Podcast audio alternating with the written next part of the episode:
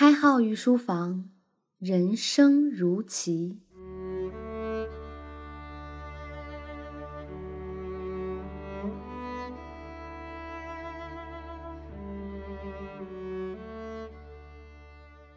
御书房的听官们，大家好，欢迎收听博弈论重新制作的内容，我是开号。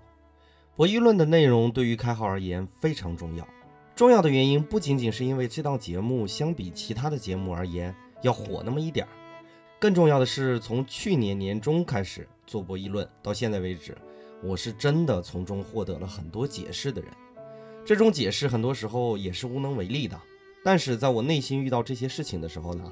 并不会显得太过痛苦，反倒可以坦然面对。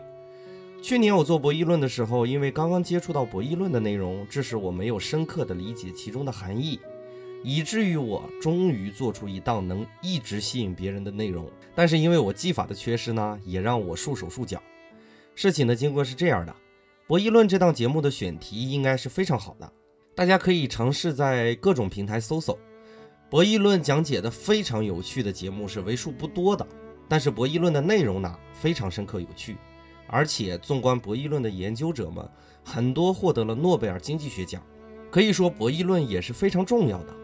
我估计我这句话一说出，可能要吸引一部分想要做电台但是没有什么好的选题的伙伴关注起来哈。所以博弈论的选题从本质上来说是没有任何问题的，而且也符合资源的特征。如果这个小窗口站好了，将会是一个非常棒的机会。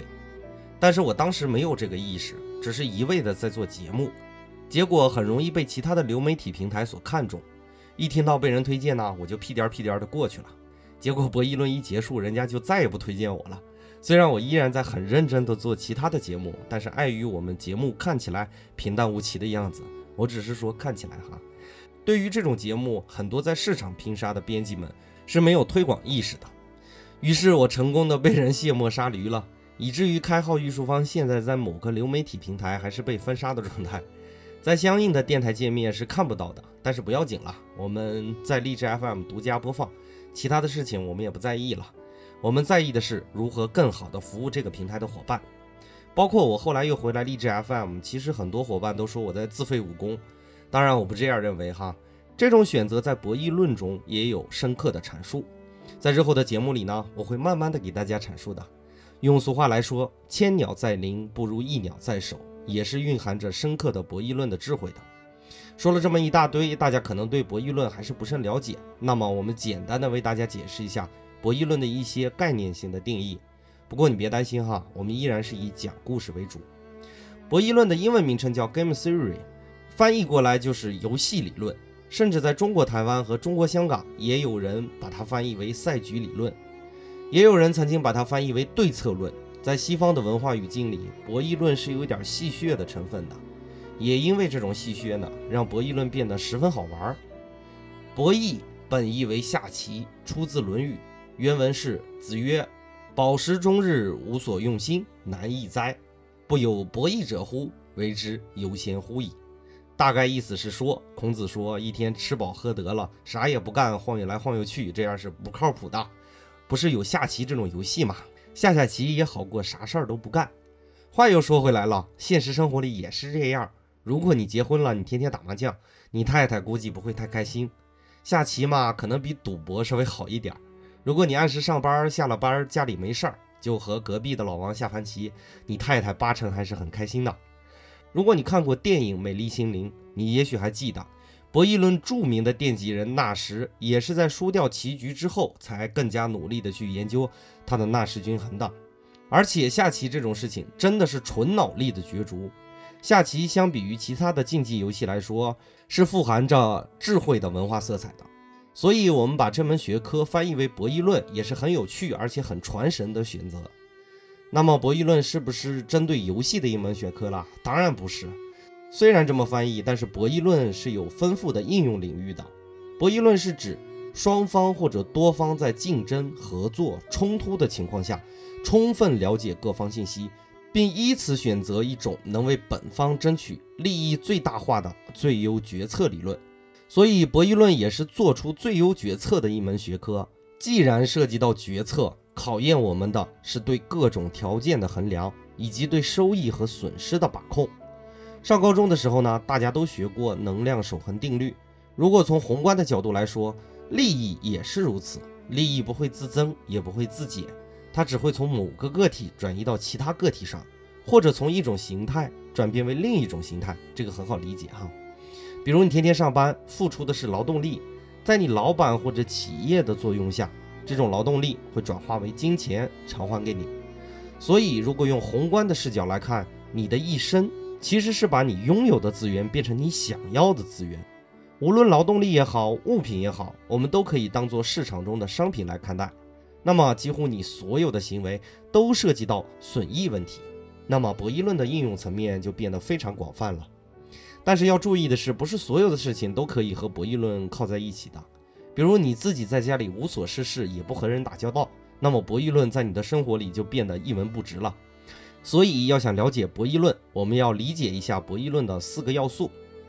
第一个要素是，博弈必须是两个或者两个以上的参与者。我们生活里常说的，你左口袋的钱掏出来放在右口袋里是没有意义的，这并没有产生什么有效的结果，而且这样的行为不存在于利益得失的问题。博弈论的第二个要素是，必须要有利益的存在。利益是指决策主体在意的东西，比如街角的乞丐会和你产生博弈的行为吗？当然也不能说绝对不会哈。如果他不侵害你的利益，你多半不会搭理他的，他也多半不会搭理你的，所以也不构成博弈关系。博弈论的第三个要素是策略。我们生活里有个俗语叫“死猪不怕开水烫”。如果你的方式方法，你个人不追求最优，你也不追求利益最大化，那你做事情就不存在博弈了。反正得失你都不计较嘛，那么别人来到你的生活里直接索取就好了，不存在博弈。博弈论的第四个要素是信息，也就是说，我们所有的博弈行为都要建立在信息的基础之上的，脱离了信息的博弈是没有任何意义的。我举个简单例子哈，比如宽容，你对你的家人、你的朋友，甚至你的合作伙伴，要不要宽容呢？当然要，宽容是一个美好的品格。但是你对不知好歹的人要不要宽容呢？当然不要了，因为对方不知好歹呀。有个著名的寓言，大家都听过，叫《农夫与蛇》，讲的就是宽容的副作用。再比如有句话叫“法网无情”，你能说法律以及代表法律的立法人员不宽容是不对的吗？当然不能。制度也一样，有些制度是不懂得宽容的。所以，如果宽容是一条策略的话，我们要在什么时候、什么对象、什么地点选择是否使用这条策略，完全取决于信息。也就是说，你想的大约就是这是什么时候，针对的是什么对象，这个地方是否妥当。这些都是你基于信息所做出来的判断。说到这里，是不是想到劳改所里所贴的那八个大字“坦白从宽，抗拒从严”了？不要小看这八个大字哈，深刻的蕴含着博弈智慧。所有决策只是基于信息而发出的。当我把这一系列博弈论的知识阐述给你的时候，你会不会有这样的感觉？如果你是一个官员，你要和各种与政治相关的人博弈；如果你是个医生，你会不会需要和病人博弈？如果你是个商人，你是不是要懂得怎么和客户博弈？如果你是个老师，你也要明白怎么和学生博弈。如果你是个听众，你是不是应该懂得怎么和主播博弈啊？没错，博弈论就是这么有趣。它的应用环境包括政治、军事、生物、经济、数学、心理学、哲学、教育、恋爱、婚姻等等等等一系列生活中我们都会遇到的场景。这是一个无处不在的学科呀。所以呢，开号制作了博弈论的版头，除了我们这个节目的名称以外，就四个字儿：人生如棋。这四个字太好了，恰如其分呀。所以你听到这里呢，要不要跟开浩继续去理解博弈论的内容呢？因为你了解了它，你真的会重新审视你自己的生活。人生如棋，但愿我们都不要做那个臭棋篓子。本节的内容就播讲到这里，感谢大家宝贵的时间，我们下节再见。